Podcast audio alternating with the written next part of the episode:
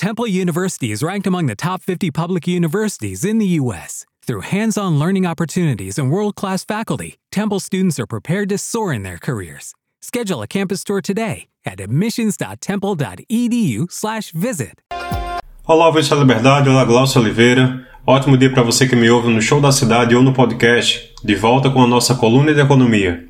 Particularmente, 2021 foi o ano que passou mais rápido na minha vida. Piscou e estamos em dezembro, num ano carregado de expectativas de melhora na economia, no combate à pandemia, na proteção da vacinação e na recuperação econômica. Na questão da saúde, devemos agradecer à ciência por proteger os brasileiros contra o Covid com a adesão em massa às vacinas, que comprovadamente estão nos ajudando a superar essa pandemia. Com apreensão, aguardamos mais informações sobre a variante Omicron, mas até o momento temos duas certezas. Primeiro, que as vacinas funcionam contra todas as variantes até o momento, se você tomar as duas doses, e funcionam ainda mais com a dose de reforço. Segundo, usar máscaras PFF2 ou N95 bem presas e ajustadas ao rosto em lugares fechados reduz o risco de pegar Covid a quase zero. Se você ainda não tem uma máscara PFF2 ou ainda não tomou sua segunda dose de vacina, providencie o quanto antes. Com o avançar da vacinação ao longo de 2021, a economia deu alguns sinais de recuperação. Apesar disso, ao olhar mais a fundo esses sinais, percebemos que eles foram sinais duvidosos e que, na prática, a recuperação não ocorreu como se esperava. O ministro Paulo Guedes indicava que o Brasil teria uma recuperação em V. Isso significa que ele imaginava que o tombo que tivemos em 2020 seria igualmente recuperado em 2021 e que o país iria manter a direção de crescimento mas isso não aconteceu. Nesta semana, recebemos os dados do PIB do terceiro trimestre, um indicador importantíssimo para medir a saúde da economia brasileira, e o resultado foi ruim. Após um crescimento no primeiro trimestre, tivemos queda no segundo e agora também queda no terceiro. Ou seja, o Brasil entrou em uma situação chamada recessão técnica, que é quando o PIB tem queda por dois trimestres seguidos. Isso indica que aquele V, novamente falado pelo ministro da Economia, acabou virando um travessão, indicando que a nossa economia está andando de lado sem apresentar os sinais esperados de recuperação. Além disso, considerando o grupo dos 20 países mais ricos do mundo, o G20, o Brasil ficará em último lugar e terá a recuperação mais lenta e frágil de todo o grupo. Outro sinal duvidoso foi no mercado de trabalho.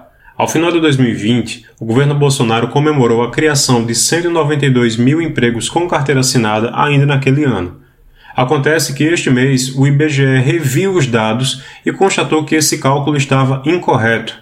Ao invés de termos criado novas vagas em 2020, o Brasil fechou mais de 140 mil postos de trabalho com carteira assinada, ao longo do ano, observamos uma recuperação considerável no cenário do desemprego, passando de uma taxa de 14,7% de trabalhadores sem ocupação para 12,4%, uma queda considerável.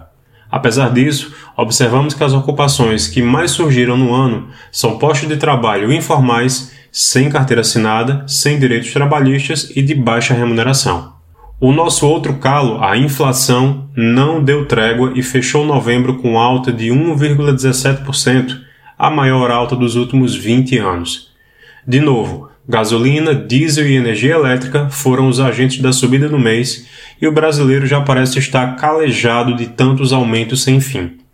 Felizmente, existem boas expectativas que durante o mês de dezembro a Petrobras, aproveitando uma queda no preço do barril do petróleo, repasse essa queda também para a gasolina e o diesel nas refinarias.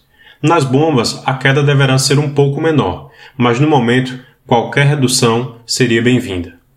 O governo Bolsonaro se debate entre promessas eleitorais, ataques ao STF, urnas eletrônicas, governadores e agora, novamente, atacando as vacinas e seu inimigo mais recente, o comprovante de vacinação, uma garantia que a sociedade teria de proteção contra um vírus mortal.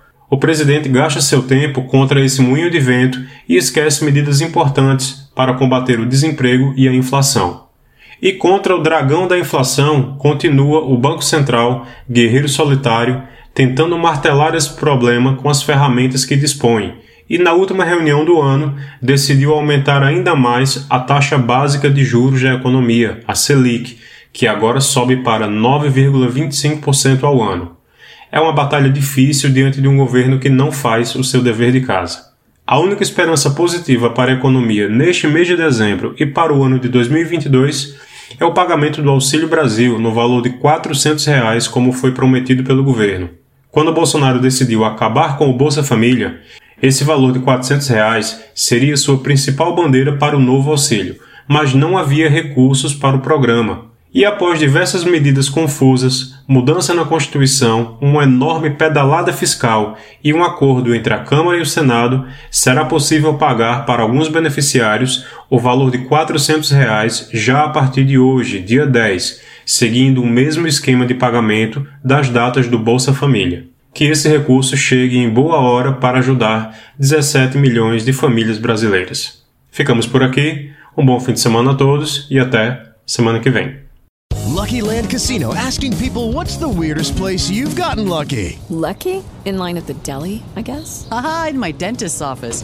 More than once, actually. Do I have to say? Yes, you do. In the car before my kids' PTA meeting. Really? Yes. Excuse me, what's the weirdest place you've gotten lucky? I never win and tell. Well, there you have it. You can get lucky anywhere playing at LuckyLandSlots.com. Play for free right now. Are you feeling lucky?